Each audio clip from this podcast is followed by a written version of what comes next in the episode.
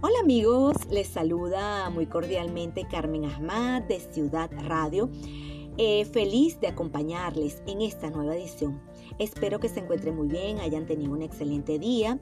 Los invito a seguirnos en nuestras redes sociales, arroba Carmen Ahmad-M y arroba Ciudad Radio 18, trayéndoles eh, información de actualidad, espectáculos, novedades, curiosidades y todo lo que tiene que ver acerca de eh, espectáculos y entretenimiento. Comenzamos contándoles que el Miss Venezuela se realizará y ya dieron anuncio del magno evento en el nivel espacio del Centro Comercial Líder en Caracas. Así es, Manuel Frais Grijalva, presidente de Benevisión, Gustavo García, director ejecutivo del Centro Comercial Líder, y Julio Iglesias, director de producción de Benevisión, fueron los encargados de ofrecer la información. La convocatoria es para anunciar que Benevisión y Centro Comercial Líder en este bellísimo lugar llamado Espacio va a ser el escenario del Miss Venezuela 2023. Durante el encuentro los ejecutivos firmaron la alianza entre el Canal de la Colina y el Centro Comercial Líder. Además, Iglesias comentó que comenzaron a trabajar desde muy temprano en la producción del evento. Por otro lado, Luisa Olavarrieta amenazaría a una ex animadora de Televen. Entre los chismes sobre el canal de la abuelita roja, hace mucho tiempo el periodista Diego Capecchi habló acerca de un altercado que supuestamente ocurrió entre los presentadores Luis Olavarrieta y Andrea Machis. Según Capecchi, el em, eh, Olavarrieta fue y amenazó le ofreció golpes a Andrea Matis, la persiguió hasta el camerino y le iba a tumbar la puerta. Eso lo, comentó Diego Capecchi en un video que, que, circula en las plataformas digitales. Asimismo, ha de recordar que Diego explicó en su columna para el diario La Voz que todo este mm, lío se originó por un capricho de Luis en entrevistar a la animadora Jocelyn Rodríguez, quien iba a estar como invitada en el programa Vitrina de Televen, pero en vista de que no le aprobaron la entrevista a él, sino a su entonces compañera Andrea, eh, Olavarrieta se enfureció y por eso la amenazó. Ahora les vamos a hablar acerca de las actrices recordadas por sus dramáticas interpretaciones. Latinoamérica está llena de artistas llenos de talento, primeros actores y actrices que han marcado pauta a lo largo de la historia. No obstante, también se recuerdan múltiples interpretaciones que fueron tendencia por lo exagerado de sus papeles.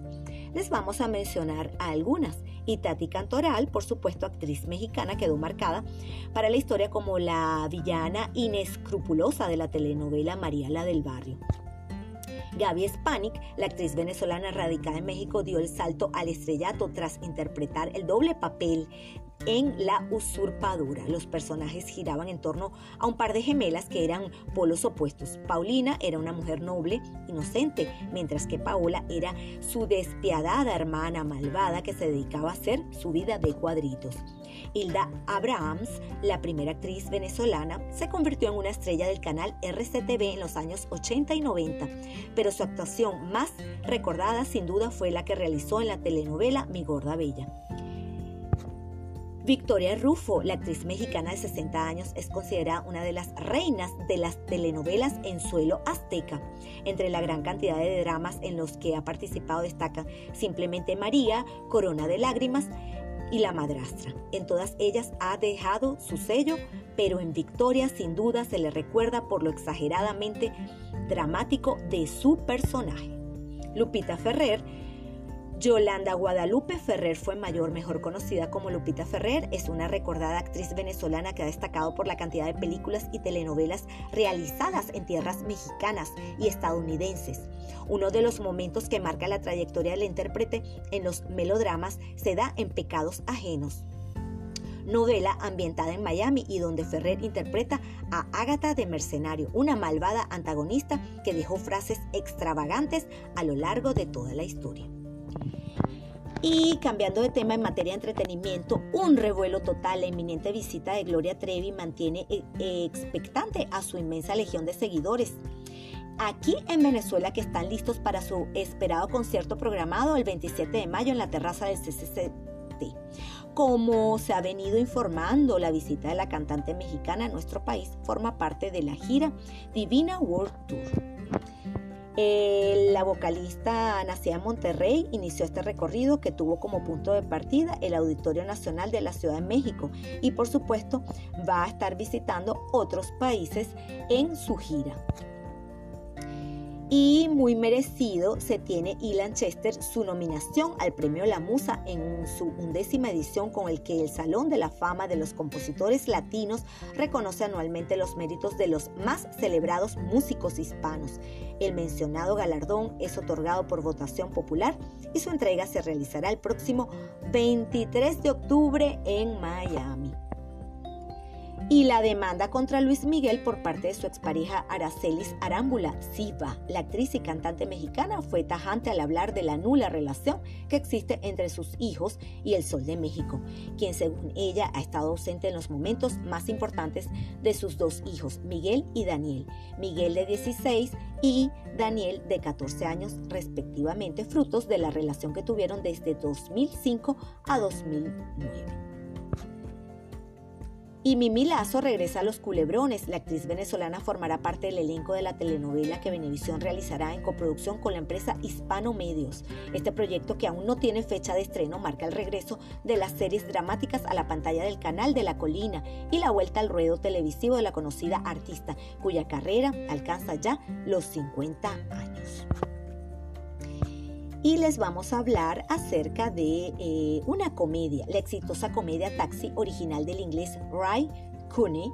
Se presentará en una función especial el próximo 28 de mayo a las 6 de la tarde en el Teatro de la Ópera de Maracay. Es así como este icono de la arquitectura de la ciudad recibiría y el primer actor a Haroldo Betancourt y a grandes figuras del arte dramático como Sonia Villamizar, María Antonieta Duque, Augusto Nitti, César Benzit y Agustín Seknini. Y les vamos a hablar acerca de Jennifer López. Compartió que se siente culpable como mamá, pero ¿por qué será? La cantante y actriz Jennifer López se ha abierto sobre los desafíos que enfrentan sus hijos, Emmy y Maximilian, debido a su fama. En una entrevista, eh, J-Lo reveló que siente remordimiento por sus hijos, ya que su exposición pública ha costado a los mellizos una infancia normal. La cantante explicó que aunque no ha hablado mucho con sus hijos sobre el tema, ellos ya han empezado a expresar cómo son tratados por tener padres famosos. López, quien comparte la paternidad con su ex esposo Marc Anthony, dijo que ser hijo de padres famosos no es algo que mucha gente pueda entender y que le gustaría proteger a sus hijos de la atención no deseada. La actriz habló sobre lo difícil que es ver a Emmy eh, y Max ser juzgados por extraños y ser señalados constantemente. Jamie Foxx anunció que regresará a la gran pantalla. Así es, el actor Jamie Foxx y su hija Corinne Fox han anunciado que están desarrollando un nuevo programa de concursos llamado We Are Family. El programa que se estrenará en el 2024 contará con familiares no conocidos de celebridades que realizarán duetos con el famoso que estará oculto. El anuncio del programa llega solo unos días después de que Corinne confirmara que su padre había salido del hospital. En un comunicado, Fox padre y su hija expresaron su entusiasmo por el nuevo proyecto y, esperan que brinde tanta diversión a las audiencias en casa como lo han tenido al crearlo. Y eh, vamos a hablarles acerca de eh, los cantantes de rock. El rock siempre ha contado con grandes exponentes que han brindado millones de emociones a lo largo de la historia, por lo que ahora es turno de recordar a estos principales exponentes.